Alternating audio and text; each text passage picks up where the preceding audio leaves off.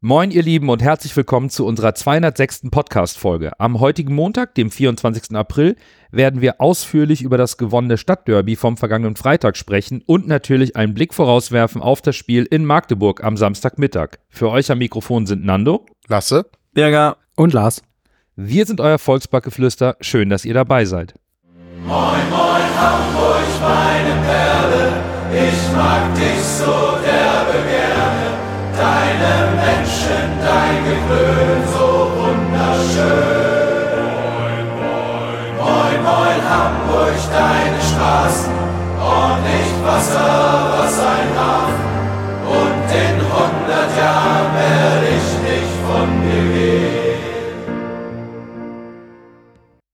Die Ergebnisse des 29. Spieltages haben die Top 3 vom Rest abgesetzt und fünf Spieltage Verschluss kann man, glaube ich, nun sagen, dass Darmstadt, Heidenheim und der HSV die Aufstiegsplätze unter sich ausmachen werden. Im Abstiegskampf hingegen sind noch mehr Mannschaften in der Verlosung. Da würde ich unter Berücksichtigung der Torverhältnisse ab Platz 12 mit Magdeburg den Abstiegskampf sehen. Das wird noch ein ganz heißes Tänzchen da unten. Ja, und Bielefeld, man dachte, vielleicht läuft es jetzt ja wieder besser. Aber irgendwie ist das für die wirklich so eine Berg- und Talfahrt. Dann haben sie irgendwie mal eine einigermaßen gute Phase, wo sie denken, jetzt könnte es wieder nach oben gehen. Aber dann schon wieder jetzt eine Niederlage.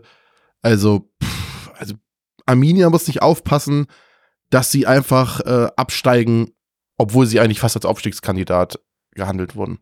Ja, vor allen Dingen, dass die zu Hause gegen Hannover verlieren, die jetzt äh, zwei Wochenenden nacheinander äh, regelrecht in, in Grund und Boden gespielt worden sind von uns und von Heidenheim, dann gewinnen die relativ eindeutig über Bielefeld.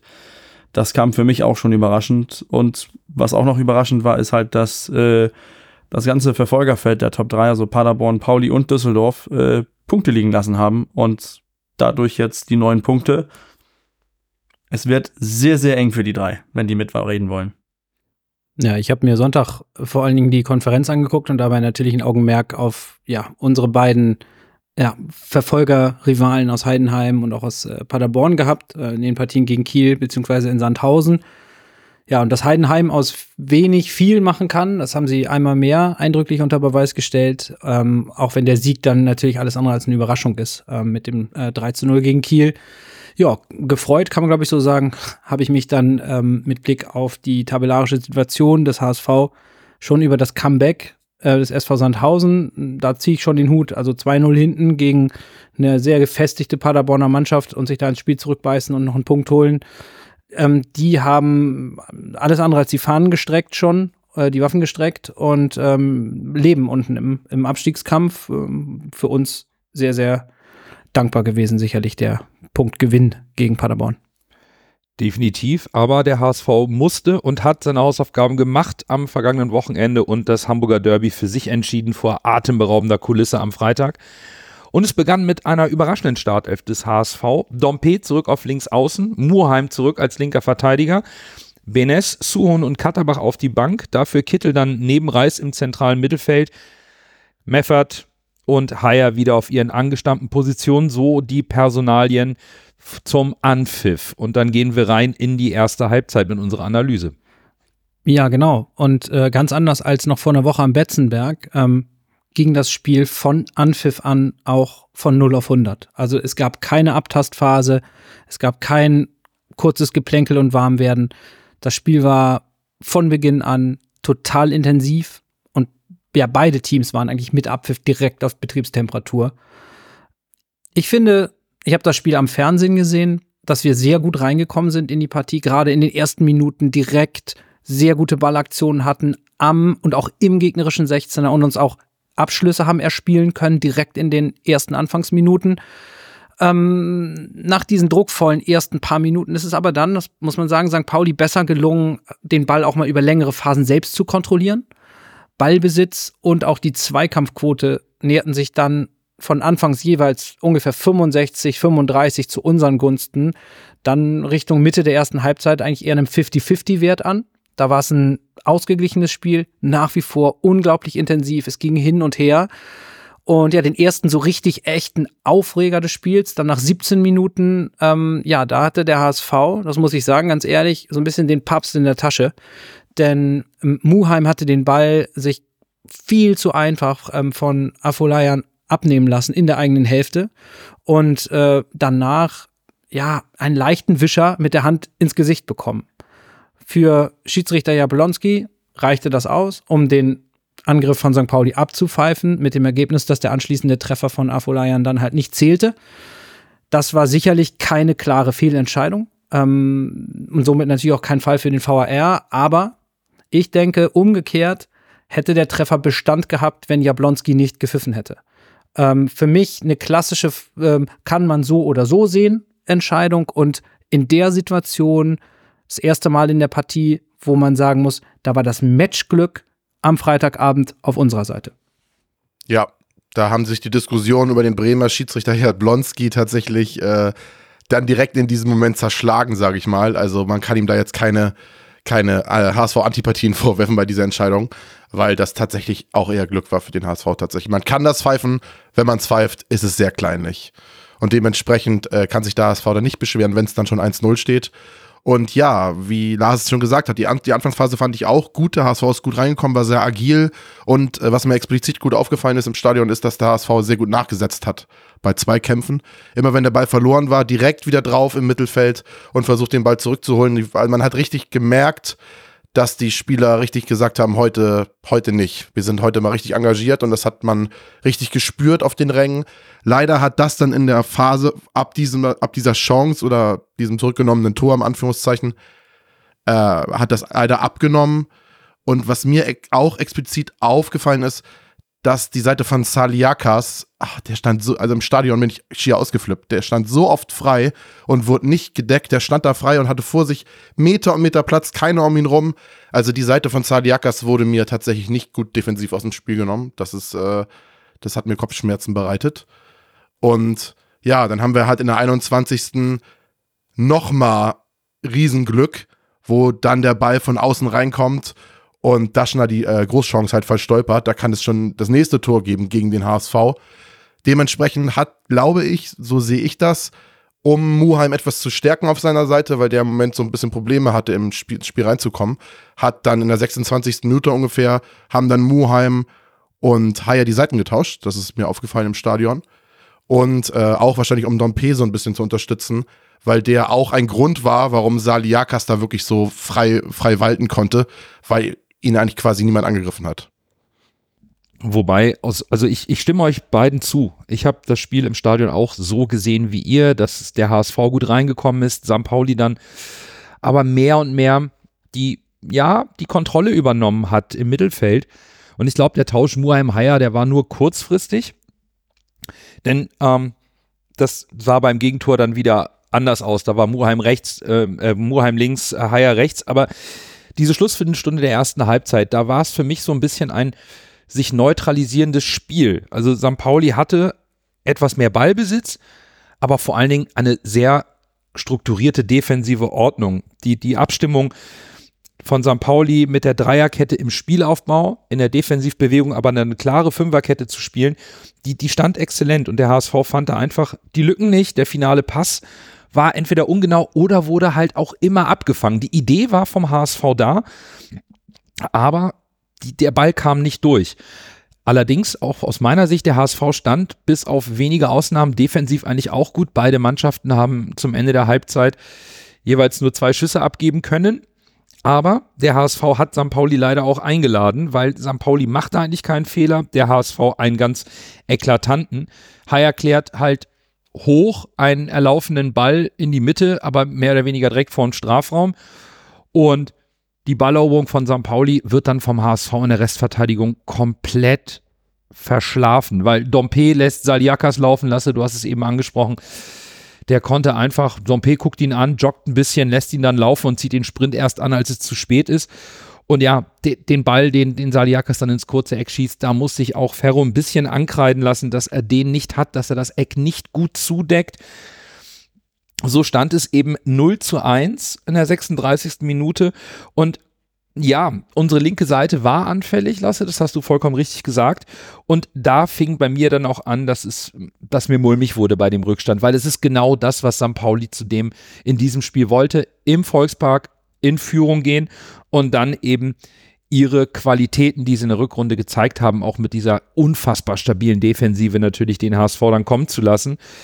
Meine Befürchtung war, auch aufgrund der gelben Karten für unsere Abwehr, die wir zu dem Zeitpunkt schon hatten, drei Spieler, dass sich hier vielleicht eine kleine Wiederholung aus dem Hinspiel mit einem Platzverweis, weil der HSV irgendwann anfangen muss, riskanter zu spielen bei Rückstand, da sich eine, eine Wiederholung andeuten könnte, weil St. Pauli dann auch in den Zweikämpfen wirklich griffig war, sehr giftig und diese Führung, der Führung im Rücken, zum Glück für den HSV, allerdings nur für acht Minuten, denn Jonas David hatte für alle HSVerInnen einen sehr wirkungsvollen Berührungsteer aufgesetzt. Mit einem Traumtor unseres vielgescholtenen Abwehrspielers ging es dann in die Pause 1 zu 1 und aus meiner Sicht war ein Tor selten so wichtig wie genau in diesem Zeitpunkt in der 44. Minute. Ja, das Tor hat ganz deutlich den, äh, den Pausenschnack von, von Tim Walter äh, deutlich erleichtert. Was mir aufgefallen ist, ist halt, dass man taktisch auch sofort reagiert hat, nachdem Pauli in Führung gegangen ist. Man hat versucht erstmal äh, auf mit den, den Spielaufbau äh, so ein bisschen zu Mann-Mann orientiert zu starten, äh, mit, mit so einem Kantpressing von Dompe und Jatta und, äh, und Glatz in der Mitte, was nicht funktioniert hat. Sobald der Pauli getroffen hat, hat sich Kittel weit offensiver orientiert und Dompe und Jatta ein bisschen defensiver, hat dann auch ein bisschen defensive Stabilität hergegeben. Ähm, aber ich, ich, ich fand auch die erste Halbzeit, wir hätten in Rückstand geraten können in der 17. Minute. Wir hätten aber auch aus meiner Sicht durch Kittel in der 60. Minute, glaube ich, war das, in Führung gehen können. Der, der schleicht sich kurz vorbei an, der, an, der, an den Pfosten. Es war halt aus meiner Sicht dieses Derby, was alles in sich hatte. Und natürlich, mir hat es auch Kopfschmerzen bereitet, dass wir die drei gelben Karten äh, in der Abwehr hatten. Aber insgesamt, so wie wir angefangen sind, die Anfangsviertelstunde, das war sehr gut, was wir da an, an abgeliefert haben an Spielen. Wir hatten äh, keinen langen Pass in der ganzen ersten Viertelstunde. Das ändert sich noch im Laufe des Spiels, da kommen wir noch zu. Hatten mehr Ballbesitz, haben die äh, deutlich bessere Zweikampfquote und dann ist das sich irgendwie so ein bisschen, wie, wie Lars auch angesprochen hat, so ein bisschen ausgeglichen im Laufe der, der ersten Halbzeit. Und dass wir dann mit in Unentschieden in die Pause gehen, finde ich aus meiner Sicht eigentlich ganz okay. Das war halt man hat halt gesehen, dass es ein Spiel war, das keine von den Mannschaften verlieren wollte. Beide haben sich defensiv sehr stark orientiert. Nur der HSV natürlich, oder nicht natürlich, leider mit diesen Fehlern, die dann auch zum Tor geführt haben. Die Klärung von, von Haya jetzt zum Beispiel. Ja, ich fand äh, insbesondere die beiden gelben Karten zuerst für Jonas David und kurz darauf für Moritz Heyer Mitte der ersten Halbzeit. Die waren, wenn man den gesamten Spielverlauf so sieht, eigentlich so der erste echte Break im Spiel. Also bis dahin ging es wirklich rauf und runter und es gab kaum nennenswerte Unterbrechungen. Es war immer Zug drin und da war es das erste Mal, so um die, was ist, 22, 23, 24. Minute, zum ersten Mal so ein kleines bisschen, ja, verschnaufen, hätte ich jetzt fast gesagt, als Zuschauer. Ähm, und wir haben es ja halt, ihr habt es gesagt, ähm, St. Pauli immer besser reinkommen lassen ins Spiel oder St. Pauli hat sich besser ins Spiel reingefunden, wie man das sehen möchte. Äh, und bei uns war einfach häufig der letzte Pass nicht präzise genug. Und eigentlich bis auf diese paar Minuten um die gelben Karten hatte ich am TV ununterbrochen das Gefühl, dass in diesem Spiel jeder Angriff hüben wie drüben in einem Treffer enden kann. Und irgendwie war das, dass, dass, dass ein Tor fällt, war für mich eine Frage der Zeit. Und da wir immer wieder und damit deutlich häufiger als eben St. Pauli individuelle Patzer drin hatten oder kleine Aussetzer drin hatten, war es dann eben folgerichtig, dass das Tor im Zweifel erstmal bei äh, bei Daniel Heuer Fernandes im Kasten gefallen ist, finde ich. Was aber dann mir gut gefallen hat, und das ist, ich wiederhole mich, der Kernunterschied für mich zwischen dem HSV im Frühjahr 2023 und dem HSV aus den Jahren vielleicht 2020, 2021. Da war kein Einbrechen, da war keine übergroße Verunsicherung, trotz all den Dingen, die da auf dem Spiel standen in diesem besonderen Spiel, sondern es wurde sich aufs eigene Spiel besonnen. Bürger, du hast es gesagt, es wurden ein paar kleinere Anpassungen auch am Spiel gemacht. Ähm, und dann wurde konsequent und konzentriert weitergespielt. Das hat mir schon ein Stück weit imponiert. Denn ähm, ich habe in dieser Situation, ehrlich gesagt, dann auch eigentlich gar nicht damit gerechnet, dass wir vor der Pause unbedingt noch einen Treffer machen, sondern dass wir uns eher in der Kabine schütteln, uns ähm, auf die zweite Halbzeit einstimmen und dann mit richtig Elan wieder rauskommen.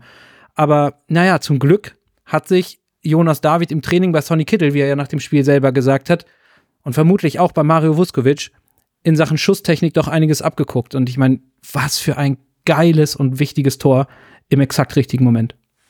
Ja, ja, du hast es eben schon eigentlich perfekt zusammengepasst, äh, Lars, auch, auch Bürger eben. Das, da habe ich eigentlich nicht mehr viel zu, zu sagen. Und zum Tor muss man sagen, also wie er den da reinschweißt, das ist.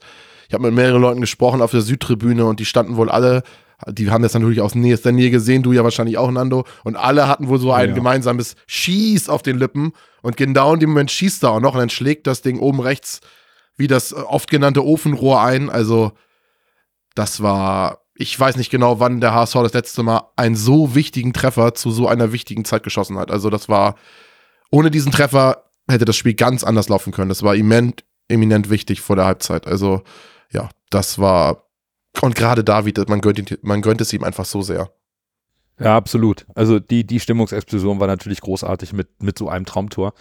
Und ja, ihr habt zur ersten Halbzeit alles gesagt, deswegen lasst uns einfach direkt in die zweite Halbzeit gehen, weil da ähm, geht es, glaube ich, ähm, ganz gut zur Sache. Tim Walter wechselte zur Halbzeit einmal. Wir haben die linke Seite kritisiert. Dort hat er reagiert, Dompe rausgenommen, dafür Königsdörfer. Und dann nahm das Spiel auch richtig Fahrt auf und wurde, glaube ich, zu dem, wofür ein Derby steht. Fünf Tore in der zweiten Halbzeit, emotionale Achterbahnfahrten auf beiden Seiten und natürlich eine sensationelle Stimmung. Und diese Stimmungsexplosion nach dem 1 zu 1 hat der HSV nicht nur in die Kabine genommen, sondern auch aus der Kabine wieder mit rausgebracht. Und die Anfangsviertelstunde der zweiten Halbzeit kann man mit drei Worten analysieren. Nur der HSV. Es spielte nur diese eine Mannschaft. Eine hohe Passsicherheit, hohes Pressing, Tempo im Spielaufbau und eben auch der absolute Wille, das Spiel jetzt zu gewinnen. Das war alles da, das war spürbar im Stadion. Es war visuell auch für mich erkennbar und so fielen dann eben auch die Tore. Jatta ist hellwach bei Schonlaus Flanke, die einfach in den Strafraum segelt und er schaltet nicht ab, er geht dahin, versenkt zum 2-1. Da war das Spielglück und die hohe Aufmerksamkeit beim HSV. Auch das 3-1 ist dann spielerisch stark gemacht. Da wird Haier leitet selbst ein im Mittelfeld. Der HSV hebelt die rechte Abwehrseite aus und Haier staubt dann ab, weil er eben den Weg ins Zentrum macht, in die Mittelstürmerposition. Da gab es von St. Pauli in den ersten 15 Minuten der zweiten Halbzeit einfach nichts. Kein Torschuss und sie hatten auch Glück dass Paccarada für sein Einsteigen gegen Jatta beim 2 zu 1 nicht mit Rot vom Platz fliegt. Auch hier hätte der Schiedsrichter mit einer roten Karte diese Aktion bestrafen können. Da hätte sich auch niemand beschweren können. Also das geht genauso. In, in die andere Richtung, also da, wo wir mit Murheim beim ähm, nicht gegebenen Treffer Glück hatten, so hier auch dann St. Pauli, dass sie nicht dann in Unterzahl sind. Der HSV hatte aus meiner Sicht in dieser Anfangsviertelstunde das Spiel komplett im Griff und wenn man sich die Halbzeitpause wegdenkt, dann haben wir innerhalb von acht Minuten Spielzeit drei Tore geschossen. Das ähm, ist ganz klar aussagekräftig. Auch eben Bürger, du hattest es vorhin schon angesprochen, diese Umstellung von, von Walter, dann auch mit Königsdörfer in der zweiten Halbzeit, dass es einfach in der Grundordnung ein bisschen angepasst wurde, dass das Kittel aus der Achterposition fast schon zweite Spitze gespielt hat, dass man mehr in dieses 4-4-2 gegangen ist und Reis und Meffert dann eher so eine Doppel-6 gebildet haben. Und äh, mein Eindruck im Stadion war, dass St. Pauli in den ersten 15 Minuten mit dieser Umstellung und eben den daraus resultierenden zwei Tore Vorsprung erstmal gar nicht zurechtkam. Die wussten nicht, was los ist. Der HSV war hier klar auf Kurs. Äh, Walter scheint definitiv die richtigen Worte in der Kabine gefunden zu haben. Man hat da St. Pauli echt auf dem, auf dem falschen Fuß erwischt. Man muss ja sagen, es hätte sogar die Chance gegeben, dass St. Pauli sogar zweimal rot hätte bekommen können. Einmal Paccarada, der da sehr robust gegen äh, Bakker reingeht. Das ist schon echt dunkelgelb, wenn nicht sogar rot. Und dann hat man noch die, die, die Situation, ich glaube, das ist so ein bisschen untergegangen, äh, wo Afolayan sich erst beschwert und dann mit dem Ellenbogen gegen, gegen, äh, gegen, äh, gegen Haya in den Zweikampf geht und dann, äh, nee, gegen Muheim, sorry. Genau. Er meckert erst und geht dann richtig robust mit dem Ellenbogen gegen Muheim in den Zweikampf. Wenn es da ganz blöd läuft, kriegt er eine Minute vorher gelb für Meckern wegen Schauspielerei und Rumgemecker. Und in der nächsten Aktion geht er halt übermotiviert, vielleicht war er noch frustriert über die Gelbe in den Zweikampf und haut Muheim richtig um. Also wenn es da schlecht läuft, dann fliegt er auch mit Gelbrot vom Platz. Also von daher, in der Phase muss man echt sagen, hatte St. Pauli Glück, dass sie da am Ende noch mit 11 zu 11 weitergespielt haben. Und umso ärgerlicher fand ich die Phase, die danach kam. Also ich bin echt froh, dass ich keine Smartwatch habe oder kein Pulsmesser. Ich glaube, das Ding wäre explodiert bei mir im Stadion. Ich bin ausgeflippt aus der, auf der Tribüne. Ich saß da und konnte meinen Augen nicht glauben. Also was der HS, wie der HSV sich hat dann in dieser Phase fast alles in meinen Augen, wenn es blöd läuft, verspielt. Das war schon wirklich, das war aber irgendwie ein bisschen, ja, macht mir ein bisschen Angst, ehrlicherweise, weil äh, klar, St. Pauli ist nicht irgendein Gegner, äh, zweitbeste Mannschaft, kann man jetzt sagen, aus Hamburg nach uns, tatsächlich auch momentan gut in Form in der zweiten Bundesliga. Und aber diese unnötigen Ballverluste, die man in dieser Phase hatte, ich habe mir da, ich will das Spiel jetzt nicht komplett nacherzählen, ihr habt es alle gesehen, aber ich habe mir das jetzt mal stichpunktartig aufgeschrieben, um das zu untermauern, was ich damit meine. In der 62. Minute vertändelt Königsdorfer den Ball leichtfertig vorne und es gibt direkt einen, Kon äh, einen Konter von St. Pauli. Dann hast du in, äh, von Connor äh, McCars die Riesenchance zum 3 zu 2, wo er nur knapp verzieht. 67. hast du die Parade von Daniel Heuer Fernandes gegen Paccarada wo er die äh, kurze Ecke diesmal gut zumacht. Dann hast du in der 68. Minute wieder zwei teilweise Weltklasse-Paraden von Daniel Heuer Fernandes. Dann hast du in der 69. wieder eine Situation, wo Glatze vorne steht und den Ball wieder leichtfertig vergibt und es wieder einen gefährlichen Konter von St. Pauli gibt. Dann hast du in der 71. wieder den Ballverlust von Königsdörfer, der sich vorne festdribbelt und den Ball wieder leichtfertig vergibt. Und in der 71. macht dann halt zart das Tor, äh, weil Schonlau halt leider etwas zu hoch steht und er dann alleine auf den Torwart zuläuft und einschiebt. Und wenn es ganz läuft, blöd läuft, hast du in der 75. Minute sogar noch das 3 zu 3, wo der Kopfball von Schonlau zu Erik Smith abprallt und er nur auch knapp am linken Pfosten vorbeischießt. Also in der Phase war mir das einfach zu wenig Verwalterball, muss ich sagen. Das war irgendwie weder Fisch noch Fleisch. Es war kein wirklicher Konterfußball, das war aber auch kein kontrolliertes Spiel.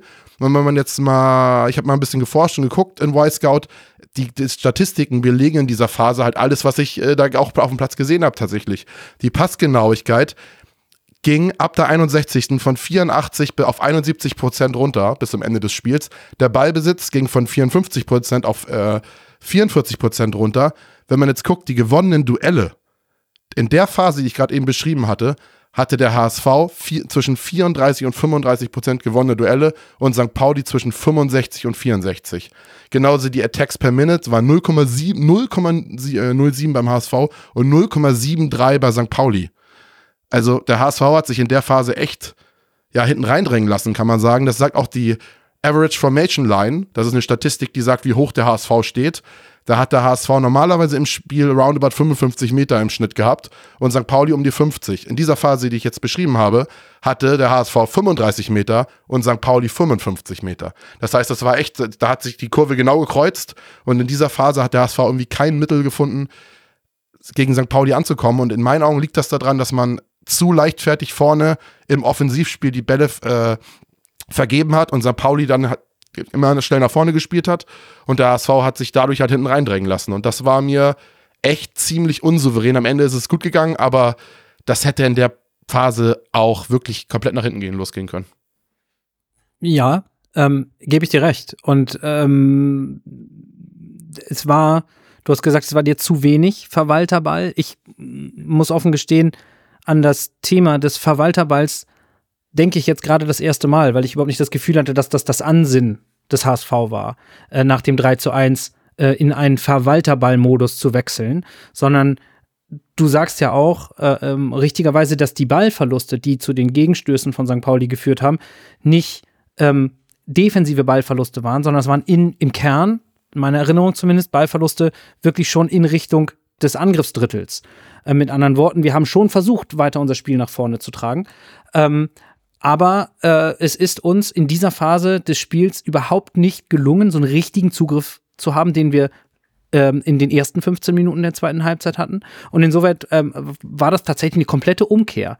Äh, und jetzt, 15 Minuten ungefähr vor Ende des Spiels, stand das Spiel spitz auf Knopf. Ich meine, natürlich, wir sind der HSV und da weiß man leider gut genug, dass auch eine Zwei-Tore-Führung und das Momentum und beides hatten wir ja nun nach dem 3 zu 1 auf der eigenen Seite einen nicht zwingend in Sicherheit wiegen sollen ähm, oder sollten. St. Pauli hatte sich jetzt, und da war wirklich noch mit Nachspielzeit knappe 20 Minuten zu spielen, völlig ins Spiel zurückgekämpft und der ja, der Ausgleich lag förmlich in der Luft. Also das war im Grunde genommen, ging mir auch so am Fernseher, eine Frage der Zeit, bis St. Pauli hier im Zweifel endgültig wieder im Spiel zurück ist und das Ding ausgleicht. Insofern, was dann ja passiert, statt dem Ausgleich, St. Pauli trifft zwar, aber ins eigene. Und unser vierter Treffer fällt. Und ähnlich optimal wie schon die einzelnen Zeitpunkte unserer ersten drei Tore hätte auch unser viertes Tor zu keinem besseren Zeitpunkt fallen können, als in diese absolute Drangphase des FC St. Pauli hinein. Ähm, wir haben direkt vor der Pause angesprochen, wie wichtig der Zeitpunkt von Jonas Davids Treffer war. Dann direkt nach der Pause diese zwei Tore nachgelegt, ähm, wo ich eigentlich dachte, das müsste eigentlich reichen, um das Spiel auf unsere Seite zu ziehen. Lasse, du hast es dann genug aufgearbeitet, es ist nicht passiert. Und jetzt nach dem 4 zu 2, zumal ein Eigentor, dieser erneute Nackenschlag. Ich hatte am Fernseher wirklich jetzt das Gefühl, jetzt haben wir das Spiel endgültig zu uns kippen lassen. Zumindest für ungefähr 60 Sekunden hatte ich das Gefühl, weil dann zappelte der Ball wieder bei uns drin. Ähm, ich weiß genau, dass ich vom Fernseher saß und laut gesagt habe, was ist das für ein Spiel? Ihr habt den Kopf geschüttelt, habe das kann nicht wahr sein. Jetzt waren es noch eine, immer noch eine Viertelstunde, glaube ich, mit der Nachspielzeit. Und äh, in diesen 15 Minuten bin ich vermutlich 5000 Schritte durch mein Wohnzimmer getigert. Und die, diese letzte Viertelstunde des Spiels fühlte sich für mich genauso lang an wie das gesamte bisherige Spiel. St. Pauli hatte jetzt in der Schlussphase ungefähr 60 Prozent Ballbesitz bis zum Spielende, drückte uns hinten rein, war optisch die überlegene Mannschaft, aber ohne sich dabei das muss man auch sagen, jetzt klare Torchancen zu erzielen, wenn man äh, zu erspielen. Wenn man nämlich sich anschaut, was nach dem 4 zu 3 Anschlusstreffer von St. Pauli an XG noch passiert ist, da ist gar nichts mehr passiert. Weder bei uns noch bei St. Pauli. Das heißt, am Ende des Tages haben wir es über die Zeit gebracht, aber ich habe sicherlich das ein oder andere graue Haar in der Schlussviertelstunde äh, dazu gewonnen. Ähm, Jonas Meffert konnte noch einmal kurz vor Schluss einen Angriff von St. Pauli durch ein taktisches Foul unterbinden. Allerdings, das gehört dann jetzt zur Chronik des Spiels dazu, auf Kosten seiner fünften gelben Karte. Der wird uns also fehlen am kommenden Wochenende. Und eine letzte Schrecksekunde hatte das Spiel für mich am Fernseher noch. Und zwar, es war, glaube ich, die 95. Minute unmittelbar vor Schluss. Ähm, da war ich mir sicher, dass ähm, Jablonski, der Schiedsrichter, ein Handspiel von Jonas David pfeifen würde am eigenen Strafraum. Das wäre zum einen eine aussichtsreiche Freistoßposition gewesen und zum anderen, und das wäre wahrscheinlich, ich gehe mal davon aus, der wäre natürlich nicht reingegangen, aber das wäre für den HSV die deutlich bitterere Pille gewesen, hätte er Jonas David dann mit Gelb-Rot vom Platz stellen müssen. Ähm, das hat er glücklicherweise nicht getan. Spielglück da auch bei uns. Ähm, und dann war das Spiel auch durch und der Rest war einfach blau-weiß-schwarzer Jubel. Also gehe ich mit diese, diese Talfahrt der, der zweiten Hälfte. Ähm, Lasse hat das Fernando hat das sehr gut aufgegriffen, dass wir in der ersten Halbzeit oder der ersten Viertelstunde rausgekommen sind, St. Pauli in Rund und Boden gespielt haben. Da kam gar nichts. Dann war die Viertelstunde von St. Pauli, wo wir nichts gerissen bekommen haben. Dann das Tor oder die beiden Tore, eins für uns, eins für Pauli. Und dann war Flaute. Wie Lars es richtig eingesprochen hat. Dann kam auch nichts mehr. Das sieht man in, in allen Statistiken auch wieder. Der HSV kämpft seine Zweikampfquote auf von 34 äh, auf 60 Prozent hoch. Ähm, der Ballbesitz gleicht sich so mehr oder weniger aus, also 60 zu 40 Prozent für Pauli in Paulis äh, Faveur. Insgesamt das Spiel 50-50 auf dem Ballbesitz. Die Passquote geht runter bei uns äh, auf 71 Prozent, bei Pauli auf 80. Und dann kommt eine Statistik, die mich sehr überrascht hat, die überhaupt nicht Tim Waltask ist. In der letzten Viertelstunde sind 17 Prozent unserer Pässe sind lange Pässe. Aber das hat man auch gemerkt. Das waren Befreiungsschläge nach vorne. Ein völlig erschöpfter Glatzel muss sich da irgendwie den Ball festmachen und versuchen, da irgendwie auf nachrückende Spieler zu hoffen. Und da kam leider nichts. Da war er viel zu oft alleine auf sich gestellt. Und deswegen hat das sich auch angefühlt, als hätten wir immer mehr und mehr Angriffe kassiert von Pauli. Ähm, aber wie Lars es gesagt hat in der letzten Viertelstunde, da kam nicht wirklich was von Pauli so richtig gefährlich bis natürlich auf dieses eine, dieser eine äh, Herzinfarkt durch, äh, durch Jonas David. Ähm, das sah im Stadion ganz eindeutig nach Handball aus. Ähm, aber nicht gepfiffen, wir nehmen das Glück mit und äh, können uns Derby-Sieger nennen. So ist es. Und ich habe jetzt auch eher ein kurzes emotionales als äh, sachliches Fazit zu dem Spiel, weil wir gleich noch ein paar Punkte im Detail besprechen wollen. Im Nachgang möchte ich einfach nur sagen, dass ein Derby genauso laufen muss. Ich will einfach bei so einem besonderen Spiel diese emotionale Achterbahnfahrt erleben. Ich will diese Stimmung haben, ich will diese Spannung haben, diese Atmosphäre im Stadion. Und das am Ende mit einem Sieg, das ist für mich irgendwo auch das Salz in der Suppe. Und dafür gehe ich auch ins Stadion, dafür bin ich auch Fan eines Vereins. Und ich erlaube mir hier ein Wort an alle HSVerInnen, die sich jetzt über die Kommentare von Hürzeler, den Blogs und Tweets und Sprüchen der Gästefans aufregen. Auch das gehört dazu. Sonst waren es wir es oft genug nach solchen Derby-Niederlagen und der Frust und eine gewisse Unsachlichkeit bei der Bewertung ist auch den Fans der unterliegenden Mannschaft zugestanden. Natürlich wird sich an Tim Walter, am Schiedsrichter und sonst was abgearbeitet, aber wirklich das gehört dazu, genauso, dass wir jetzt in unserem Stadion jubeln und diesen Sieg feiern.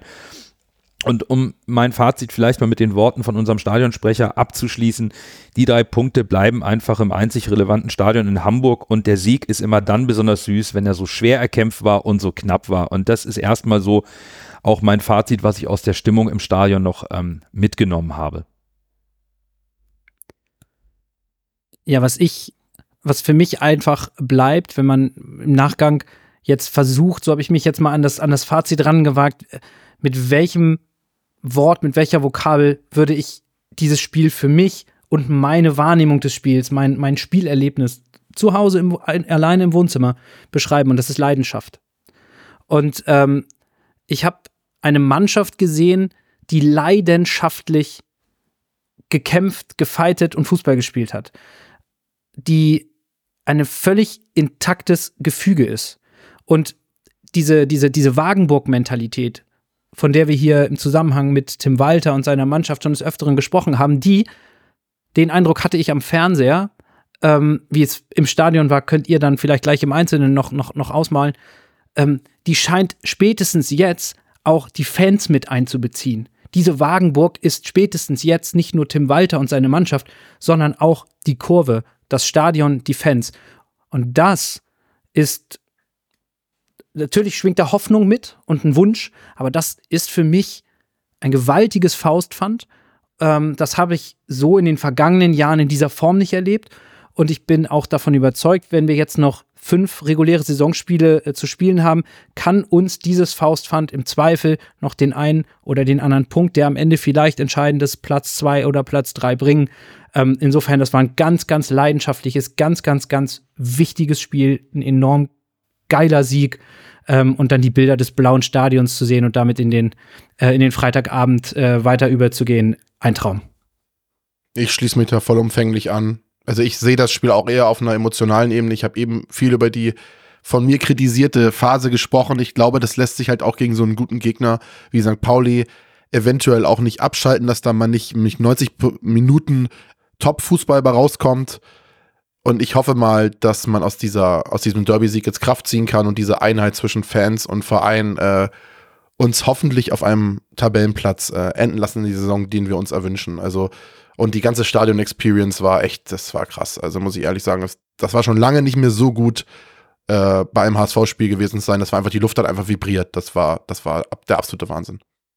Ich muss euch dennoch was fragen, denn als wir auf den Heimweg waren, Freitagabend, war ich völlig elektrisiert. Das war ein hochverdienter Sieg des HSV. Dann habe ich mir das Spiel nochmal real life angeguckt.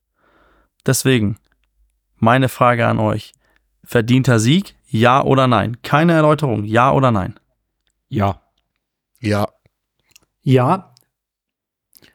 Darf ich trotzdem, ich will nicht erläutern. ich, möchte, ich, möchte, ich möchte eine Gegenfrage stellen. Ja, komm wenn das Spiel 4-4 endet, ist es dann ein verdienter Punkt für St. Pauli? Das war nämlich so ein bisschen nach dem äh, Real Life gucken, war das so eher mein Argument, dass wir vielleicht zwei Punkte bekommen haben, die wir spielerisch eigentlich nicht verdient haben. Weil ich fand auch, Pauli hat das sehr gut gemacht, hatte auch Chancen für ein Tor mehr und ja. die hätten eher ein Tor mehr machen können, als wir ein Tor mehr machen hätten. Was mir, was mir bei der bei der Betrachtung der, der, der Statistiken auch des Spiels aufgefallen ist, ist, wie pari das ist, Ja. wenn man sich die Mannschaftsstatistiken anguckt. Ballbesitz 50-50. Ballbesitzzeit 25 Minuten 13 zu 25 Minuten und 21. Durchschnittliche Ballbesitzdauer 14 Sekunden zu 13 Sekunden. Lange Ballbesitzphasen 2 zu 1. Anzahl der gesamt gespielten Pässe 404 zu 406. Das geht Ja. so weiter. Ja. Das ist ein statistisch komplett ausgeglichenes Spiel.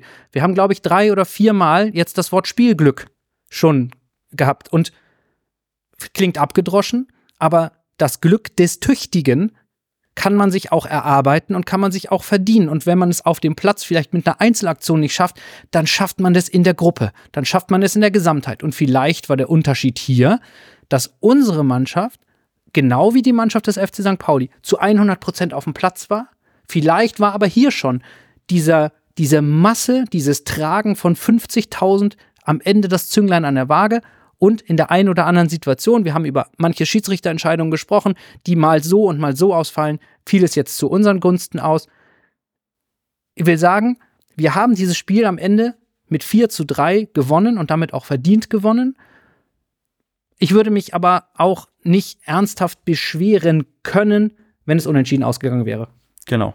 Aber was, was, was, was mir auch aufgefallen ist, halt diese Emotionalität, die man Freitagabend hatte, war mir, da war ich mir vollkommen sicher, das war ein souveräner Auftritt vom HSV. Real Life dann Ja. nicht. Was mir dann aber auch, du hast es gesagt, äh, Lars, die, die, die, das Glück des Tüchtigen. Wir dürfen auch nicht vergessen, dass äh, ein Zentimeter mehr links oder rechts, dann hätten, hätte St. Pauli auch eine, einen Pfostenschuss oder Ferro hatte den Ball gehabt. Es war ein Spiel auf der Kippe und ich glaube, wir hatten endlich mal das Glück, so ein Spiel für uns zu entscheiden. Also das war nur mal diese, ähm, diese, diese Emotionalität, die ihr so schön beschrieben habt, äh, Freitagabend und dann Sonntagvormittag das Spiel zu gucken wieder. Das waren aus meiner Sicht plötzlich zwei verschiedene Spiele, die ich gesehen habe. Aber das ist doch das, was wir immer wollten. Wir haben immer gesagt, wenn der HSV gegen St. Pauli gespielt hat, dass die HSV-Spieler uns immer nicht diese 100, diese 1887 Prozent motiviert gewirkt haben, sondern halt nur die 100 Prozent motiviert gewirkt haben. Und exakt das war es doch das, was wir am Freitag gesehen haben. Die Spieler waren angezündet und man hat diese Underdog-Rolle, die St. Pauli hat und haha HSV, wir hauen euch wieder weg und wir rücken jetzt an euch ran und ihr verkackt den Abstieg und wir machen euch die ganze Saison kaputt. Da hat man sich gegengestemmt. Und am Ende war natürlich auch Glück bei, aber man hat den Willen gemerkt, den mir ehrlicherweise in einigen Derbys äh, oftmals gefehlt hat. Und dementsprechend äh, kann man diesbezüglich der Mannschaft nichts vorwerfen.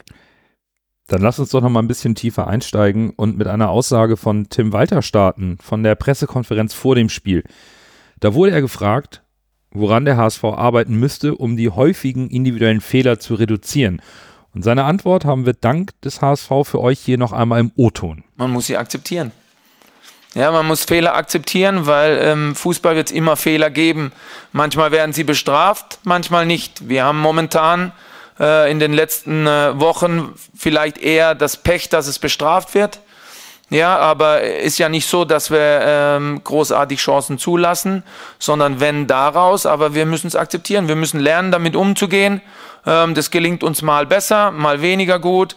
Ja, aber äh, wichtig ist, dass du, dass du da bei dir bleibst und genau das mit einkalkulierst, dass das passieren kann. Weil das kann jeder Mannschaft auf der Welt passieren. Ja, und manchmal wird es äh, etwas mehr, manchmal etwas weniger bestraft. Aber für uns ist nur wichtig, ja, dass wir bei uns bleiben und, äh, und genau unser Ding so durchziehen, ja, was uns letztendlich dann auch in diese Position gebracht hat. In diese 53 Punkte, ähm, beste Saison, ähm, die der HSV bis jetzt in der zweiten Liga gespielt hat. Von daher, wir haben eine tolle Ausgangsposition. Und ich finde, Tim Walter hat auf die Frage mit äh, zwei, zwei Antworten gegeben. Sprechen wir erstmal die, über die erste, nämlich, ähm, dass man bei sich bleiben muss, trotz der Fehler. Und wir haben es vorhin ja schon angesprochen, bei aller Freude über den Sieg. Unsere Mannschaft hatte wieder einige individuelle Fehler, die eben auch zu Gegentoren führten. Eigentlich kann man zwei von drei Gegentore als vermeidbare Fehler kategorisieren. Und das Defensivverhalten, das hatte Lasse ja auch in seiner in der zweiten Halbzeit äh, deutlich analysiert, war in Teilen wirklich sehr wackelig. Und ich hatte das 1-0 angesprochen, wo Haier mit dem Fehler beginnt, Ferro dann auch nicht gut aussieht, Dompe die Defensivarbeit eigentlich fast in der ersten Halbzeit komplett verweigert hat. Und das sind ja nur zwei Punkte, um die anzusprechen, was wir da immer noch trotz der, und da gebe ich auch Bürgerrecht, dieser ähm, Euphorie nach dem Spiel, es war weiterhin doch stark individuell fehlerbehaftet, was wir im Spiel gesehen haben, oder nicht? Also für mich ist das halt auch, äh, ich finde, Tim Walter lässt sich hier natürlich, äh, schützt seine Spieler. Er, er gibt zu, die dürfen Fehler machen, denn wir wollen ja natürlich, wenn Dompe ins 1 gegen 1 zieht und er durchdreht und den äh, oben in den Winkel, Winkel ver, verschlänzt, dann jubeln wir. Dann sind wir so froh und oh, wie geiler, geiler Kicker, bester Spieler zweiter Liga und so weiter. Und das können wir über viele von unseren Spielern sagen, wenn die Aktion gelingt. Vertändelt er den Ball vorne und es gibt einen Konter und das klingelt hinten, dann ist es schlecht, schwach gespielt, schlechte Defensivarbeit von Dompe und so weiter und so weiter. Aber wir müssen doch, wir müssen doch dieses Risiko eingehen, dieses Eins gegen Eins aufsuchen, dieses, das wollen wir ja auch sehen. Deswegen kommen wir ja so gerne ins Stadion und gucken uns die Spiele an, weil, weil Tim Walter diese Mannschaft auch Fehler machen lässt. Er lässt sie auch diesen, diese schwierigen Phasen, äh, diese schwierigen Spielzüge versuchen zu spielen. Das ist, das eine ist ja natürlich ein, ein Produkt vom anderen. Wenn die Spieler jetzt nicht ins 1 gegen 1 gehen und, er, und äh, Dompe stoppt den Ball und spielt wieder hinten rum, dann ist das natürlich auch wieder schlecht, weil ja, dann spielen wir immer nur hinten rum. Das ist dann auch falsch. Deswegen für mich ist das so eine zweidimensionelle Sachen, weil, weil das Fehler erlauben soll auch natürlich auch erlaubt sein, denn sonst gehen die Spieler plötzlich nicht ins 1 gegen 1, dann bloß keine Fehler machen und dann spielen wir 0 zu 0, langweiligen Fußball. Wollen wir dann auch nicht sehen. Deswegen für mich finde ich die Aussage ganz okay. Natürlich dürfen die persönlichen Fehler nicht passieren, aber alle Spieler machen Fehler. Da bist du mit Puls 180 äh, im Derby, da wird jeder Zweikampf wird mit äh, 110 Prozent durchgeführt da ist der Risiko für individuelle Fehler größer. Medic hat ja auch einen Fehler gemacht, der führte direkt zum Gegentor, also zum 4 zu 1. Oder 4 zu 2 war das. Ja, wenn wir über, über individuelle Fehler reden, und das war ja die Frage, die Tim Walter gestellt wird, und auch die beiden Situationen, die du geschildert hast, äh, äh Nando, da würde ich doch ganz gerne nochmal differenzieren wollen. Ne? Das, das schlechte Klären, beziehungsweise das Abwehrverhalten von Haier in der Situation vor dem ersten Gegentor, das ist für mich Paradebeispiel eines individuellen Fehlers. Dass wir jetzt da über Mo Haier sprechen, ist echt hier jetzt exemplarisch, denn da könnten wir auch über das Vertennen des Balles vor dem nicht gegebenen Treffer von Murheim reden oder uns andere Einzelaktionen raussuchen. Darum geht es jetzt gar nicht. Beim Defensivverhalten von, äh, von Dompe sehe ich die Sache anders. Ähm, der hat über die gesamte erste Hälfte hinweg wenig bis keinen besonderen Beitrag zu unserem Defensivverbund geleistet. Das ist für mich kein individueller Fehler. Es gibt Spieler, von denen weiß ich, dass sie offensiv Waffen sind, aber defensiv andere ein bisschen mehr im Zweifel für sie mitlaufen und mitarbeiten müssen, als es bei anderen der Fall ist. Das ist bei Dompe zum Beispiel viel stärker ausgeprägt, als es zum Beispiel bei einem Bakariata der Fall ist, der im Zweifel auch zehn Meter hinter die eigene Torauslinie noch zurückarbeiten würde in dem Spiel jetzt am Freitag gegen St. Pauli hat die ja, defensive Isolation, wenn man so will, von Muheim auf seiner Seite ähm, dazu geführt, dass er vereinzelt in Unterzahl verteidigen musste oder dass er auch in der einen oder anderen Situation unglücklich aussah. Im Zweifel dann falsche oder unglückliche Entscheidungen trifft, die dann wiederum individuelle Fehler sind. Individuelle Fehler sind für mich aber eben situative Fehleinschätzungen in einer Spielszene durch einen einzelnen Spieler. Und ja, davon hatten wir auch zu viele. Ähm, das grundsätzliche taktische Verhalten eines Spielers ist aber für mich kein, kein Thema, was unter diese Kategorie und diese Antwort von Tim Walter fasst. Das finde ich schön, dass du das so nochmal differenzierst, aufbereitest, denn ähm, warum wir die Aussage auch nehmen, ist natürlich auch, weil eben die Schwächeperiode des HSV, die sollten wir nicht vergessen, die hat Lasse wirklich gut aufgearbeitet. Aber wir dürfen auch nicht vergessen, gegen wen wir da und was das für ein Spiel war und gegen wen wir gespielt haben. Es war immerhin die beste Rückrundenmannschaft. Und die lässt sich ein 3-1 beim Stadtrivalen, auch auswärts, nicht einfach so gefallen. Und natürlich hat, und das haben wir in der Spielanalyse auch schon gesagt, St. Pauli hat nochmal einfach alles in die Waagschale geworfen, um dieses 3-1 mit über 30 Minuten zu spielen noch zu drehen. Die haben aber auch alle Körner da gelassen um am Ende nicht nachlegen zu können. Und das finde ich dann ist irgendwo auch gut vom HSV. Dennoch bei mir bleibt eben auch die Sorge, obwohl es so ein schwieriges Spiel war, ein besonderes Spiel war, dass wir eben zum Ende der Saison Fehler machen, individueller Art, wo es sicherlich auch ein Stück weit vielleicht auch Kondition und Konzentration ist und der Endspurt wird ja noch stressiger, als es jetzt schon ist und deswegen finde ich es auch gut, dass Tim Walter sagt, ja, Fehler sind erlaubt und wir, wir wollen das ja auch so. Dennoch bei aller Euphorie muss man das Ganze auch ein bisschen einordnen, auch wenn es natürlich ein Duell auf Augenhöhe war. Und dass die Mannschaft, beide Mannschaften sich gegen ein Unentschieden oder Niederlage so gestemmt haben und alles reingeworfen haben, ist natürlich am Ende super positiv zu bewerten.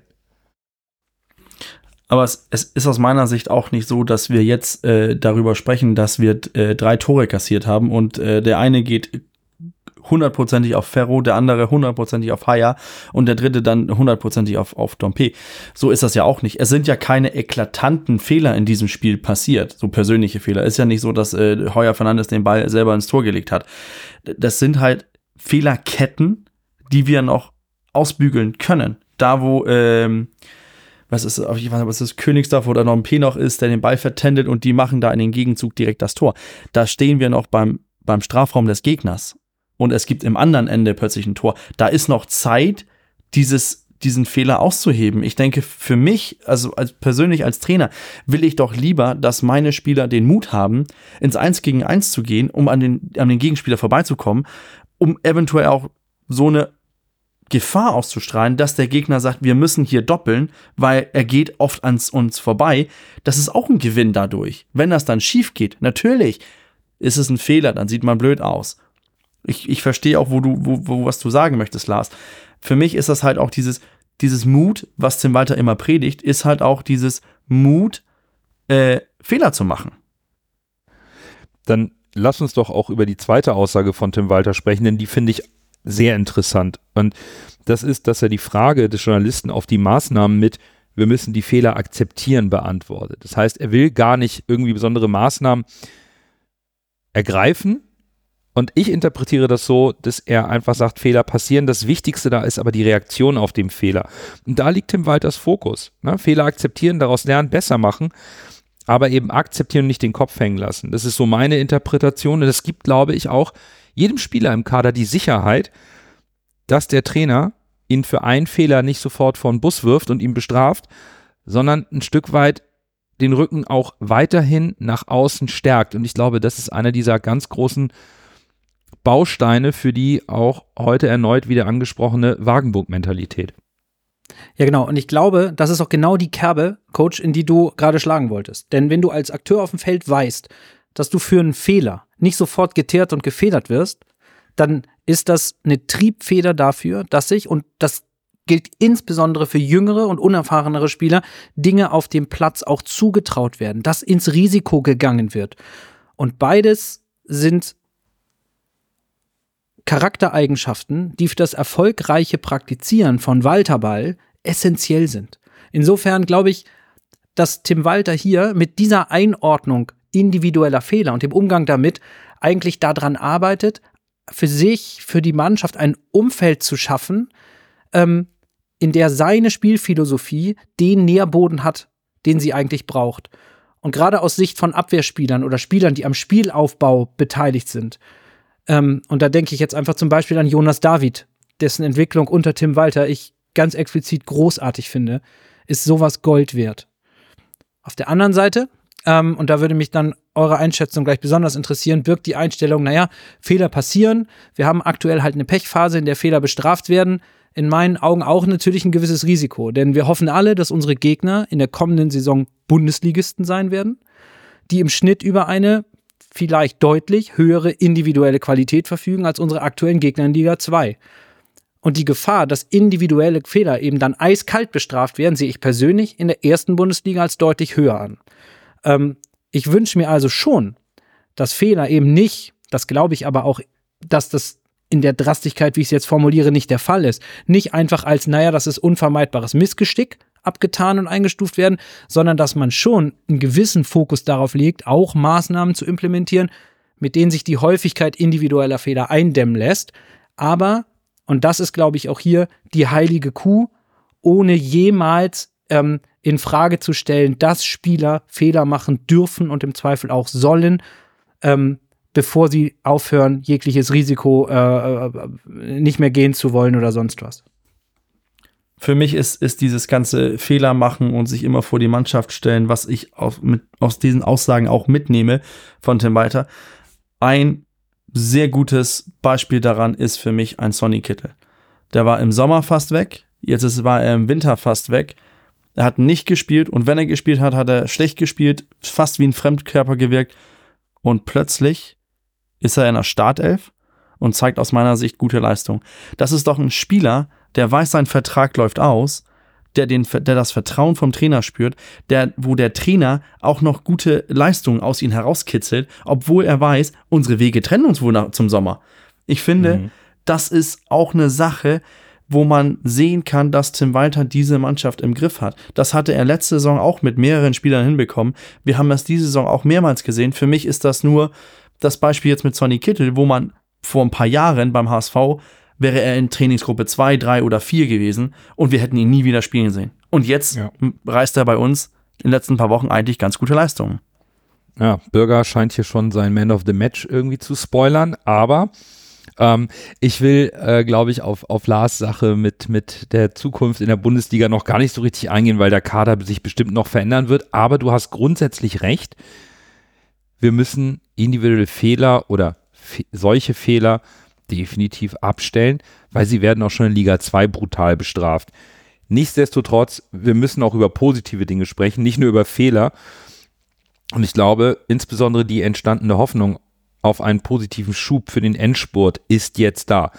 Der Sieg in diesem emotionalen Spiel mit eben auch großer sportlicher Bedeutung, der war schon besonders. Es ist der erste Sieg zu Hause vor ausverkauftem Stadion in der zweiten Liga gegen St. Pauli. Den 2 zu 1 Sieg, äh, Sieg zu Corona-Beschränkungszeiten vor 2000 Zuschauern kann man, glaube ich, erstmal ignorieren. Denn diese emotionale Wucht der Fans und der Mannschaft, das kann jetzt, Lasse, wirklich Kräfte freisetzen, oder? Das denke ich schon. Die Frage ist, inwiefern diese freigesetzten Kräfte die eventuellen individuellen Fehler, über die wir eben gesprochen haben, äh, eindämmen. Ich sag mal so, ich glaube nicht, dass nur gute Laune und tolle Stimmung und äh, dass die, dass wir taktische und individuelle Fehler im System nicht komplett wettmachen. Aber wenn vielleicht mal ein Fehler passiert, ist die Wahrscheinlichkeit, diesen vielleicht auszubügeln und vielleicht den Anschlusstreffer zu schießen oder mal schnell wieder den Ausgleich herzustellen oder doch noch in Führung zu gehen, äh, auf jeden Fall deutlich mehr gegeben, als wenn wir jetzt äh, das äh, Derby irgendwie noch am Ende ärgerlich und 4 zu 4 gespielt hätten. Das glaube ich schon. Also das kann schon zusätzliche Kräfte freisetzen, aber ich finde nicht, man, soll, man sollte sich jetzt nicht darauf versteifen und sagen, äh, jetzt bügeln wir alle weg, weil wir das Derby gewonnen haben. Es muss immer noch spielerisch äh, besser werden, in meinen Augen, gerade defensiv. Ja, ich hatte es in der vergangenen Woche ja schon gesagt. Das ist natürlich, kann man jetzt kommen, wieder ein Spiel, was drei Punkte gibt. In der Tabelle. Stimmt. Alles richtig. Aber die Folgewirkungen sind eben, ähm, keine Ahnung, mit Faktor 2. Ähm, der, der Boost aus so einem Spiel, aus so einem Erfolg, kann weiter sich in die Zukunft tragen, als es nur ein 3 zu 0 in einem x-beliebigen anderen Ligaspiel getan hätte. Und das ist was, woraus ich jetzt äh, große Hoffnung äh, zehre, dass dieser Sieg mehr trägt als nur ein Wochenende oder zwei.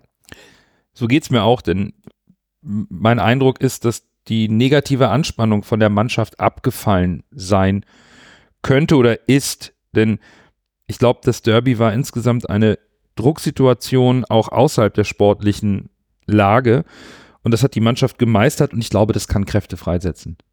Ich glaube zu, zu guter Letzt, dass was Lars anspricht, kann auch in meiner Sicht äh, in die falsche Richtung gehen. Wir sprechen das hier sachlich an, dass das Spiel eigentlich nicht so gut war, wie der Derby sich, sich nach dem Spiel angefühlt hat. Das hoffe ich auch, dass das intern im Trainerteam passiert. Denn der Sieg, ob es jetzt gegen St. Pauli war, gegen Paderborn, Fürth, wer auch immer, ist egal. Es sind nur drei Punkte und die drei Punkte sind uns nichts wert, wenn wir jetzt Samstag in Magdeburg untergehen. Deswegen für mich Fokus auf das nächste Ziel, also nächstes Spiel, weil wir haben nichts erreicht. Egal, ob es jetzt gegen St. Pauli war oder nicht, aber gefühlt sind jetzt so viele Emotionen freigekommen, dass man denkt, ja, jetzt tragt uns, trägt uns diese emotionale Welle einfach durch, die, durch den Rest der Saison. Das darf nicht passieren. Das hatten wir vor ein paar Jahren zurück, wo wir auch am Millantor hoch gewonnen haben und nächstes Spiel nach 18 Minuten 2-0 vorne waren und Pustekuchen. Wir sind immer noch in der zweiten Liga. Der mahnende Zweigefinger vom Coach ist natürlich wie gewohnt da, aber wir werden jetzt nochmal ganz emotional zum Abschluss des Spiels den Man of the Match auflösen. Dann erst Groh, der den Ball übernimmt. Halblinke Position zu Magath. Er sollte schießen. 25 Meter am ersten frei. Schuss auf das Tor. Tor! Tor! Ein herrlicher Treffer. Ein wunderbarer Treffer. Angeschnitten. Der Ball fliegt da unhaltbar rechts ins Eck. Wenn wir jetzt einen Ball hätten, würde ich es Ihnen nochmal zeigen. Der heimliche Held des Spiels ist natürlich der Balljunge, der in der 81. Minute den schnellen Einwurf von St. Pauli unterband, indem er einfach einen zweiten Ball aufs Spielfeld warf. Dem gebührt hier eine ganz besondere Erwähnung und solche Aktionen, ja, sie sind nicht unbedingt die feine sportliche Seite, aber sie gehören irgendwo auch zum Derby dazu und geben dem Spiel eben noch diese kleine besondere Note. Also Gratulation an den Balljungen, der ist unser Honorable Man of the Match. Jetzt aber zu unseren Helden auf dem Platz und wie gewohnt hast du, Lasse, das erste Wort. Ich habe tatsächlich nur zwei Wörter. Ein Name, Jonas David. Oft gescholten von so vielen Leuten immer, ach, der David kann nix. Warum schiebe mit dem? Der ist zu unerfahren, der ist zu jung, der ist zu untalentiert, was man sich da alles anhören musste. Der hat ein astreines Spiel gemacht und hat uns in meinen Augen mit dem 1 zu 1 vor der Halbzeit überhaupt erst die Möglichkeit des Derby-Siegs gegeben, weil ich glaube, sonst wäre das Spiel in meinen Augen ganz anders gelaufen. Sehr schön. Und ähm, ich würde ergänzen, denn äh, mein Man of the Match lag nach Abpfiff auf dem Rasen, verschränkte die Hände vor dem Gesicht, um seine Tränen zu verbergen und dieser emotionale Ausbruch so losgelöst und einfach den Gefühlen freien Lauf zu lassen. Ähm, da muss man natürlich, darf man auch nicht vergessen, das ist ein gebürtiger Hamburger, seit 2014 beim HSV schon in der Jugend. Alle Kopfballduelle gewonnen, nur einen Zweikampf verloren. Tor des Jahres 2023 bisher für den HSV geschossen. Letzte Woche war er Man of the Match, weil er nicht so schlecht war wie der Rest. Und diese Woche ist es Jonas David, weil er ein überragendes Spiel abgeliefert hat. Von daher gehe ich da mit Lasse mit. Ja, dann machen wir zumindest drei aus vier. Ich finde auch, Jonas David hat ein sehr gutes Spiel gemacht, hat sich souverän verhalten äh, und hat auch äh, den richtigen Zeitpunkt gewählt für so einen äh, Kracher vom Tor.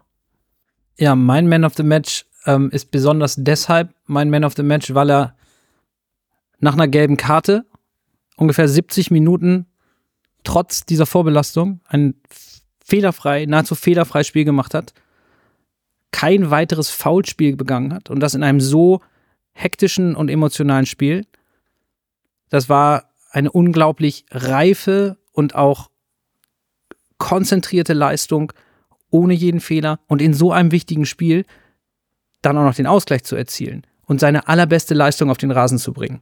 Das macht Jonas David zum Man of the Match. Dann sind wir uns einig. Vier von vier für Jonas David und ähm, ja, was soll ich sagen? Unsere Hörerschaft hat ähm, den ewigen Derby-Helden Bakariata auf Platz 3 gewählt mit 24 Punkten und dann wurde es knapp. Dann gibt es drei Punkte, die Platz 1 und 2 trennen und auf Platz 2 ist Sonny Kittel mit 81 Punkten.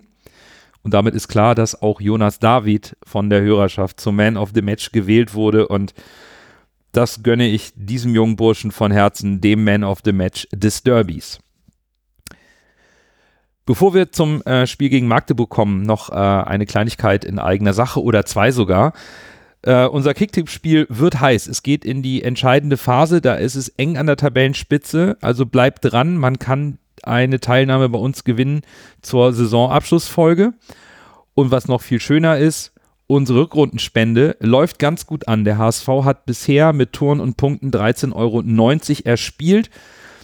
Wenn die nochmal so einen, äh, so einen Spurt hinlegen wie in der Hinrunde, kommt wieder ein schöner Betrag für unsere vier Institutionen zusammen. Das ist einmal die Selbsthilfeorganisation für Menschen mit multipler Sklerose in Dänemark, der Erlenbusch für schwer behinderte Kinder, der Sea-Watch e.V., für die Seenotrettung und La Luce del Est Deutschland e.V. von Lars für Unterstützung in, hilf mir kurz Lars, in welchem Land unterstützt ihr da?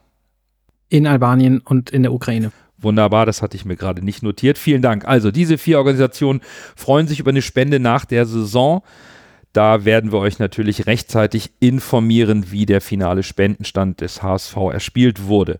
Jetzt aber in Magdeburg geht's weiter. Der Aufsteiger, den wir vor der Saison als den spielstärksten der drei Aufsteiger gesehen hatten, war in der Hinrunde noch nicht so stark und hat im Winter personell ein wenig nachgelegt. Wie sieht's aus im Kader vom ersten FC Magdeburg, Lasse? Auf Zugangsseite haben wir drei Neuzugänge. Einmal haben wir Daniel Heber, der ist von Rot-Weiß Essen gekommen, der Innenverteidiger. Dann haben wir Maximilian Uhlmann, der von dem Verein mit den wunderschönsten Trikots der Welt nach dem HSV gekommen ist, von Venezia FC aus der Serie B in Italien.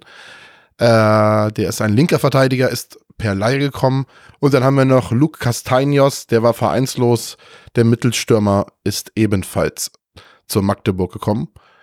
Und äh, wenn man jetzt auf den Kader guckt, sind da diverse Verletzte, um jetzt mal ein paar zu nennen, um die Folge nicht äh, extended, extended zu machen.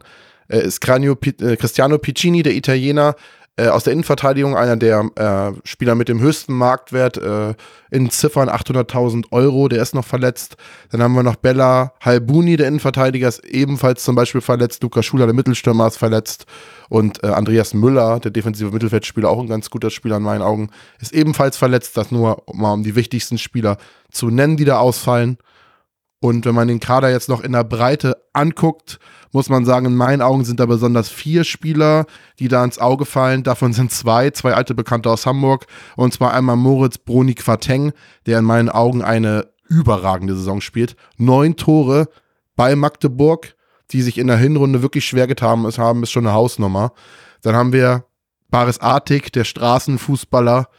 Äh, Tatsuya Ito, unser flinker japanischer Außen, der bei Magdeburg äh, auch jetzt richtig gut in Form kommt, jetzt ein Traumtor geschossen hat. Und äh, der vierte Spieler, den ich noch besonders interessant von, äh, finde, ist Jason, äh, Jason Secker, der Rechtsaußen, der schon äh, acht Vorlagen auf seinem Konto hat. Äh, und ansonsten könnte man auch noch Amara Condé, den zentralen Mittelfeldspieler, nennen, mit drei Vorlagen, spielt auch eine gute Saison, war letztes Spiel jetzt äh, wegen der Gelbsperre gesperrt. Der wird gegen uns wieder auf dem Platz stehen, höchstwahrscheinlich äh, ja, insgesamt gerade offensiv jetzt in der Form eigentlich ein ganz guter Kader tatsächlich. Ja, spannend, ne? Du nennst äh, die Key Player und die sind alle offensiv, da sieht man auch schon, wohin der Titsche Fußball geht, denn das ist immer noch der Trainer des FC Magdeburg.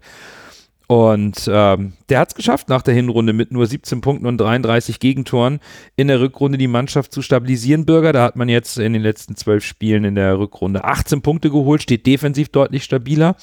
Hat Titz taktische Anpassungen vorgenommen oder war es nur die Eingewöhnungszeit als Aufsteiger mit Fokus auf dem spielerischen Element, was jetzt erst greift? Also er hat ja, ähm, er hat das gemacht, äh, so wenn man die letzten fünf Spiele guckt, dass er das System äh, anpasst gegen die verschiedenen äh, Gegnern. Entweder ein 3-4-3 oder äh, 4-2-3-1 heißt, er, er passt sich das schon an, wenn man dann guckt, wer, wer, gegen wen die jetzt gespielt haben in der letzten Zeit das sind dann auch so eher durchwachsene. Ne? 3 zu 0 gegen Fürth verloren, gewinnt dann 3 zu 0 zu Hause gegen Hansa, spielt dann 2-2 gegen Regensburg, verliert dann äh, zu Hause gegen Sandhausen und gewinnt dann auswärts gegen Braunschweig. Hat dann also die Mannschaften im unteren Tabellendrittel oder Hälfte hat man dann jetzt schon durchgespielt mit durchwachsenen Ergebnissen, aber die haben die haben natürlich was zu bieten. Wir kennen Christian Tietz. Was mir aufgefallen ist, ich habe das Spiel gegen äh, Braunschweig äh, so nebenbei verfolgt. Was mir aufgefallen ist, ist, dass er die komplette Offensive auswechselt. Alle vier offensive Spieler werden ausgewechselt, da kommen neue, neue Kräfte rein. Unter anderem auch ein Ito, kurz nach seiner Einwechslung macht er dieses schöne Ding. Also offensiv können die was, defensiv sind die aber auch etwas anfällig. Klingt ein bisschen wie der HSV und ähm, ich glaube, wenn man aufs Hinspiel zurückschaut, dann weiß man auch, was da gemeint ist. Das sollte eigentlich im Hinspiel die Wiedergutmachung der Derby-Pleite werden für den HSV. Am Ende wurde es eine bittere 2 zu 3 Niederlage, über die es geteilte Meinung gab. Lars, dein Rückblick auf das Hinspiel fällt wie aus? Ja, mein Rückblick aufs Hinspiel ist so ein bisschen Muster ohne Wert, denn ähm, im Bewegtbild habe ich das Spiel tatsächlich nicht gesehen und auch nie gesehen da ich während des Spiels oder in der Hinrunde auf der Rückreise aus dem Urlaub war und nicht mal Handynetz hatte. Das erste aber, was ich auf meinem Handy empfangen habe, als es wieder Empfang hatte, war eine WhatsApp von Lasse mit den Worten in Großbuchstaben, ich fasse es nicht. Habe ich extra nachgeschaut.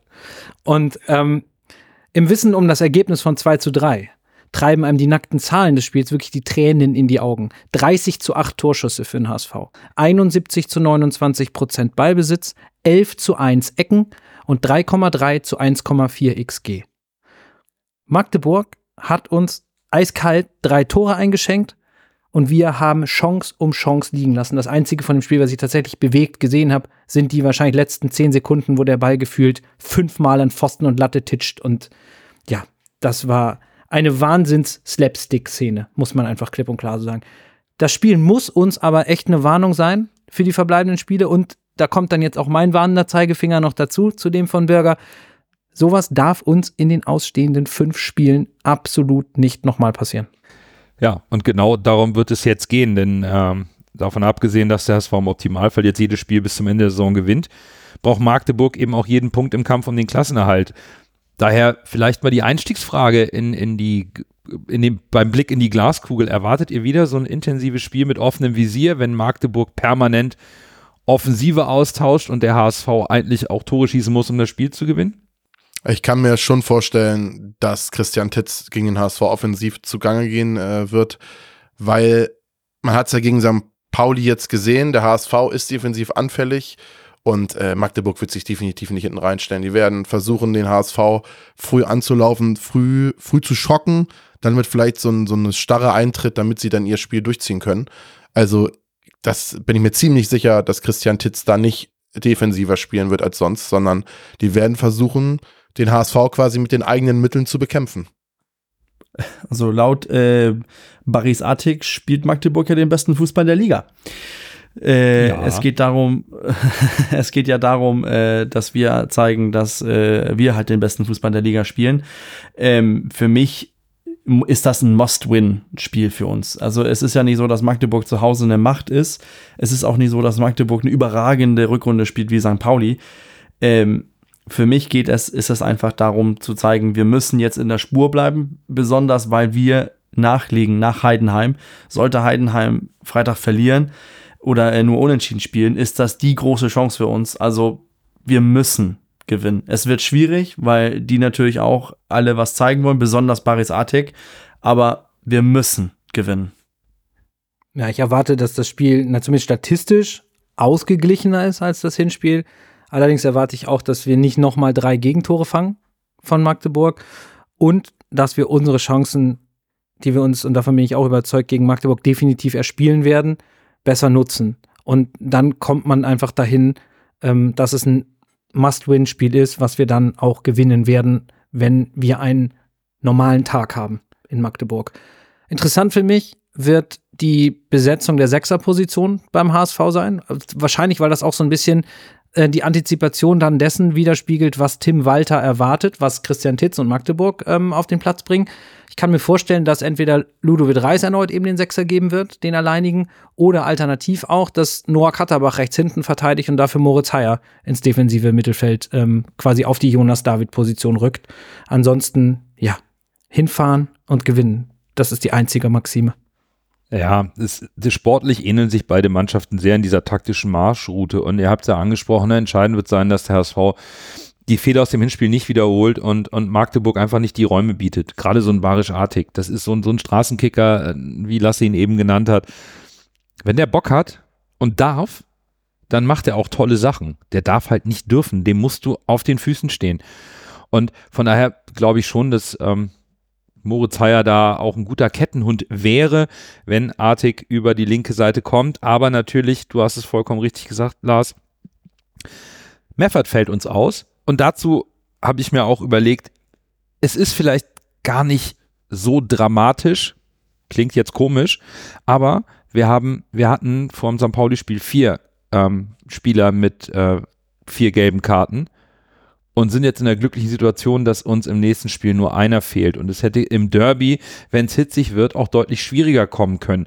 Ne, und das, wir sprechen da eben von Reis, Benes, Jatta und Meffert. Jetzt fällt uns nur Meffert aus und aus meiner Sicht muss die Mannschaft das irgendwie kompensieren können für ein Spiel. Bei Jatta wissen wir noch nicht genau, ob er spielen kann. Es scheint keine schwerwiegende Verletzung zu sein. Nemeth fällt uns eben mit einer Fraktur im Knöchel für den Rest der Saison aus. Und auch wenn Jonas Meffert ein herber Verlust ist, ähm, aus meiner Sicht ist die Qualität des HSV der von Magdeburg überlegen. Und da müssen drei Punkte her. Da gibt es für mich dann auch keine Ausrede, nur weil uns unser Anker vor der Abwehr fehlt. Also, das muss, muss ein Sieg werden. Egal, Meffert hin oder her. Wenn man sich auch unterliegenden Parameter anguckt. Also, das sind, es ist die Mannschaft, die die zweitmeisten Schüsse gegen sich zulässt. Also, ähm, Magdeburg. Es ist die Mannschaft, die, äh, die die zweitmeisten XG zulässt. Also es, wir werden zu Chancen kommen. Wir müssen diese nur halt nutzen und wir müssen auch die Tore machen, wie Lars es auch angesprochen hat, wegen dem Hinspiel. Wir hatten die Chancen. Es war ein Freakspiel, dass wir das noch verloren haben. Das ist äh, krass. Natürlich darf man auch nicht einfach respektlos mit, mit Magdeburg umgehen. Das ist eine Mannschaft, die auch die zweitmeisten 1 gegen 1 haben. Die haben, die, die, die haben auch offensiv eine Power. Das sieht man ja auch. Aber ich finde auch, dass die Ergebnisse, die sie gespielt haben, auch zeigen, dass es eine Mannschaft ist, mit der wir auch reden können und dann vielleicht, was uns auch in die Karten spielt, mit oder ohne Meffert. Wir haben gesehen, dass wir gegen Pauli auch mehr lange Bälle gespielt haben. Wenn Magdeburg mit deren enorm aggressives Pressing kommt, wieso sollten wir dann auch nicht mal über das Pressing hinaufspielen und dann einfach mal versuchen, ein bisschen simpler Fußball zu spielen, wenn das Magdeburg zulässt? Ich hatte ja in einer der Podcast-Folgen gesagt, ich glaube, dass wenn Mannschaften versuchen, den HSV zu spiegeln, und quasi auch versuchen, offensiv mitzuspielen, werden sie gegen den HSV den kürzeren ziehen. Bei St. Pauli ist es jetzt dadurch abgefedert worden, dass sie halt diesen Winning Streak hatten und wirklich einen richtig guten Kader haben. Magdeburg hat offensiv auch einen guten Kader, aber defensiv halt nicht. Und ich glaube, wenn Mannschaften versuchen werden, gegen den HSV offensiv mitzuspielen, wird der HSV, wenn er sich nicht ganz blöd anstellt, immer den, das bessere Ende für sich haben ist in meinen Augen, ich bin nicht ganz so optimistisch wegen dem Spiel, weil es wäre aus, aus HSV-Historie, sag ich mal, so ein typisches krampfiges 1-1 leider. Aber wenn der HSV jetzt die Motivation aus dem St. Pauli-Sieg äh, zieht und ich meine Aussage, äh, meiner eigenen Aussage glauben darf, äh, wird das der HSV gewinnen, weil Mannschaften, wie gesagt, offensiv nicht mit uns mithalten können, wenn sie versuchen werden, uns quasi in Anführungszeichen zu spiegeln. Das sind doch eigentlich gute Aussichten, wenn wir äh, Lasses Aussagen und Gefühle einfach jetzt Glauben schenken und das für gegeben nehmen. Lass uns auch mal zum Abschluss einen gemeinsamen Blick auf die restlichen Partien des 30. Spieltags werfen. Heidenheim muss oder darf bei Fürth vorlegen. Dann kommen wir am Samstag und Darmstadt am Sonntag in Kiel. Das sind alles keine einfachen Spiele, auch nicht für, für Heidenheim und, und Darmstadt.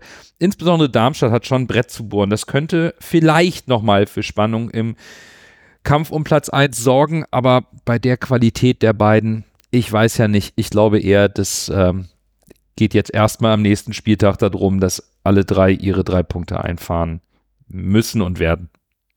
Also für mich persönlich ist ähm, mit rein dem Blick auf die Tabelle der Abstand von neun Punkten auf Platz 4 ein ungeheures äh, Polster ähm, was mich jetzt tatsächlich, du hast es in der Anmoderation, Nando, auch schon gesagt, jetzt auch davon ausgehen lässt, dass uns eigentlich Platz drei nicht mehr zu nehmen sein wird. Und ich gehe davon aus, dass das auch ein Stück weit ähm, ein bisschen Druck nehmen kann. Denn plötzlich ist dieses Horrorszenario, wir könnten auch noch alles verspielen, nicht mehr wirklich ganz so greifbar, wie es das sonst gewesen wäre. Mit dem Beispiel, wir hätten die gleiche Situation gehabt wie vor zwei oder drei Jahren. Ähm, wir spielen noch gegen Paderborn mit sieben Punkten vor, wenn die jetzt gewonnen hätten. Die können auf äh, äh vier rankommen und dann geht das große Flattern los. Insofern sind wir, und das gab es irgendwie noch nie in der zweiten Liga, jetzt als, als Drittplatzierte in der Tabelle in der Situation, dass ich fast sagen würde, so richtig was zu verlieren mit Blick auf die nächsten fünf Spiele hat der HSV kaum noch. Und auch das kann vielleicht äh, Kräfte freisetzen. Die Lilien, die ent entweichen so langsam fast meinem Augenmerk, wenn ich mir den Spielplan anschaue. Ähm, dafür gucke ich aber umso genauer hin, was Heidenheim dann am Freitag in Fürth macht. Äh, die Kleeblätter sind für mich ein totales Rätsel. Da gewinnen sie mal das Derby gegen Nürnberg und dann lassen sie mal einen Favoriten stolpern und dann kommen da so Ergebnisse wie zuletzt 0 zu 2 gegen Hansa Rostock zustande zu 100 Prozent gesichert sind die Fürther noch nicht und vielleicht wollen sie jetzt gerade die Niederlage von Rostock vor heimischem Publikum vergessen machen. Das wäre aus meiner Sicht durchaus wünschenswert gegen Heidenheim. Ich fürchte aber auch aus HSV-Sicht schon, dass wir auch mit einem eigenen Sieg am Samstag in Magdeburg am kommenden Spieltag auf Heidenheim keine Punkte werden gut machen können. Ich äh, leg mich fest, der HSV wird in fünf Spielen keine neun Punkte Vorsprung verspielen. Also in meinen Augen ist der dritte Platz definitiv sicher. Von daher bin ich da komplett bei Lars. Ich glaube, das kann eine sehr befreiende Situation sein, da der HSV jetzt weiß, man kann es nicht mehr komplett verkacken. Im schlechtesten Fall spielt man Relegation, was dann natürlich auch nach hinten losgehen kann. Aber man kann nicht mehr auf den ominösen vierten Platz äh, runterfallen, sage ich jetzt mal, höchstwahrscheinlich. Und äh, ich hoffe mal, dass das jetzt vielleicht diese gleichen Kräfte wie letztes Jahr mit diesem fünf, fünf äh, Siege-Streak äh, letzte Saison auslösen kann. Also, und wir haben es ja gesprochen mit St. Pauli, dem Sieg und der Wagenburg-Mentalität. Also die Vorzeichen sind eigentlich gut in meinen Augen. Und ja, ansonsten bin ich noch gespannt, was äh, ja Darmstadt in Kiel macht, weil Kiel zu Hause ist ja, die haut man nicht auch mal nicht ebenso schnell weg. Vielleicht äh, gibt uns Fita Ab ja noch ein kleines Geschenk. Also für mich gilt, die letzten fünf Spieltage sind drei Mannschaften für mich interessant. Das ist, was macht Heidenheim, was macht HSV, was macht Darmstadt. Also Heidenheim spielt gegen Kräuter Fürth, wird schwierig, glaube ich, aber ich glaube, Heidenheim mit der Saison, mit die machen, die lassen sich das nicht nehmen, die setzen sich da durch. Dasselbe, glaube ich, für uns und auch für, für Darmstadt, die werden sich auch durchsetzen. Also es bleibt spannend. Hoffentlich rutschen die anderen aus und wir nicht. Äh, denn ein Ausrutscher könnte auch fatal sein für uns, denn dann ist plötzlich Platz zwei auch weg. Gut, dann hoffen wir, dass keine Bananenschalen in Magdeburg ausgelegt werden für den HSV und beenden unsere Folge für diese Woche. Danke, dass ihr wieder reingeschaltet und reingehört habt. Wir hören uns wie gewohnt nächste Woche wieder. Bis dahin, bleibt gesund und nur der HSV.